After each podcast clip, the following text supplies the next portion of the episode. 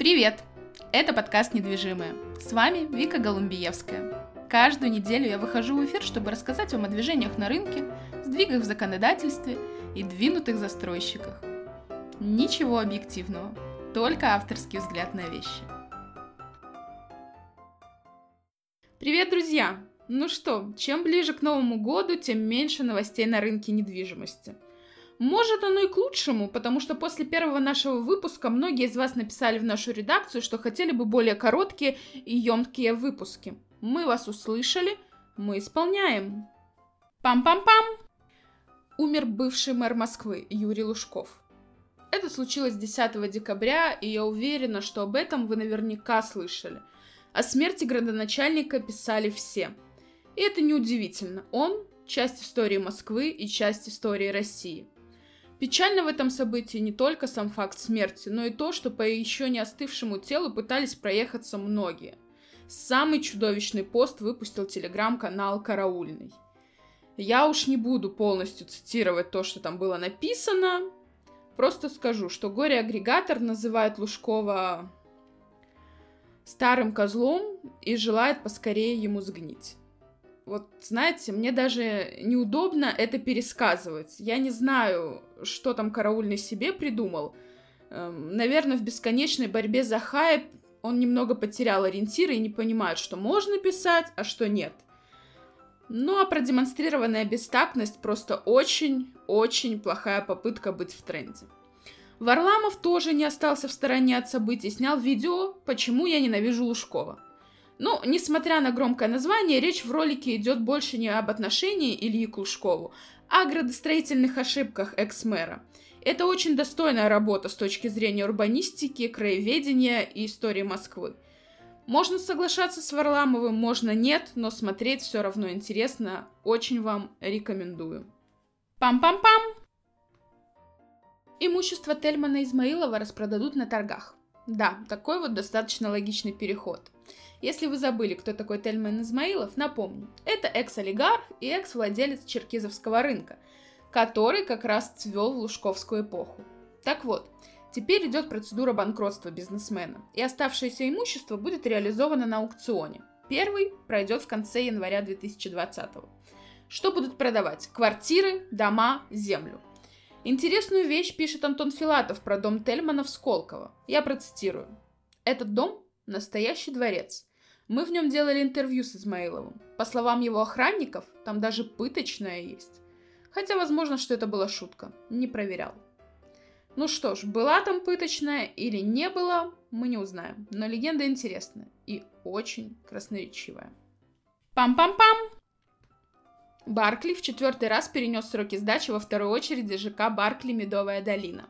Дома номер 4, 5 и 6 девелопер теперь обязуется сдать во втором квартале 2020 хотя должен был это сделать еще в первом квартале 2018 То есть, если первую очередь он сдал с задержкой в один год, то задержка второй очереди уже составляет почти два года. В целом на объекте все по-старому. Мне кажется, Баркли не очень-то когда-либо был заинтересован в этом комплексе. Все же Баркли это про бизнес-класс и выше. Зачем ему была нужна эта попытка с комфортом, да еще в Новой Москве, не совсем понятно.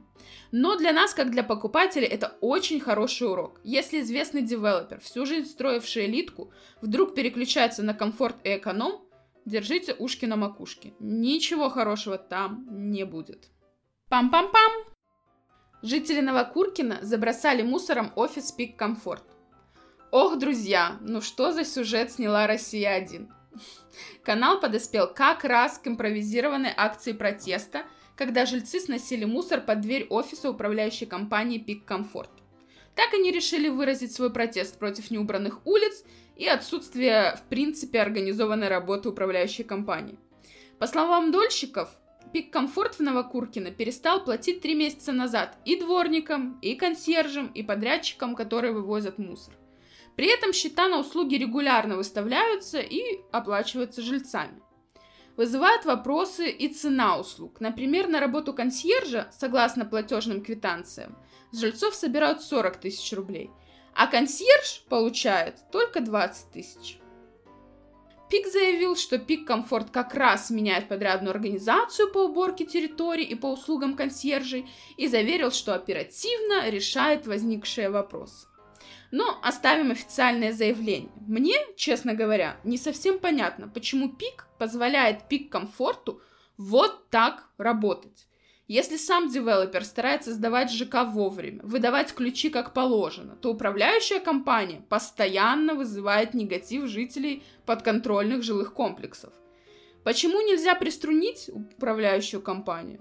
Открытый и очень большой вопрос.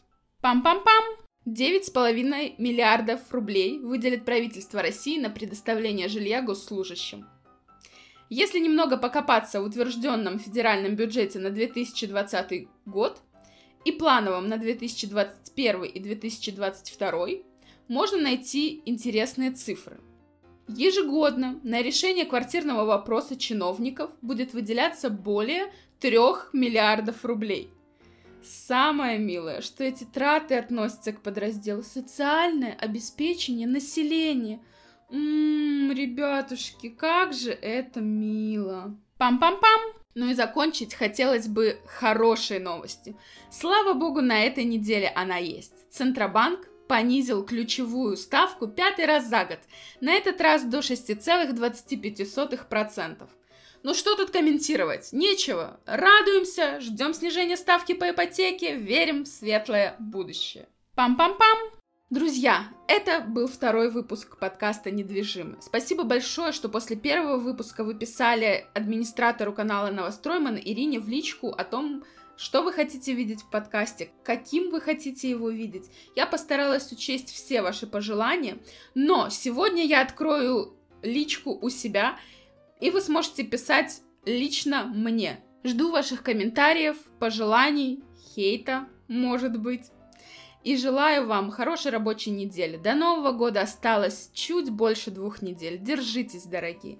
Держитесь.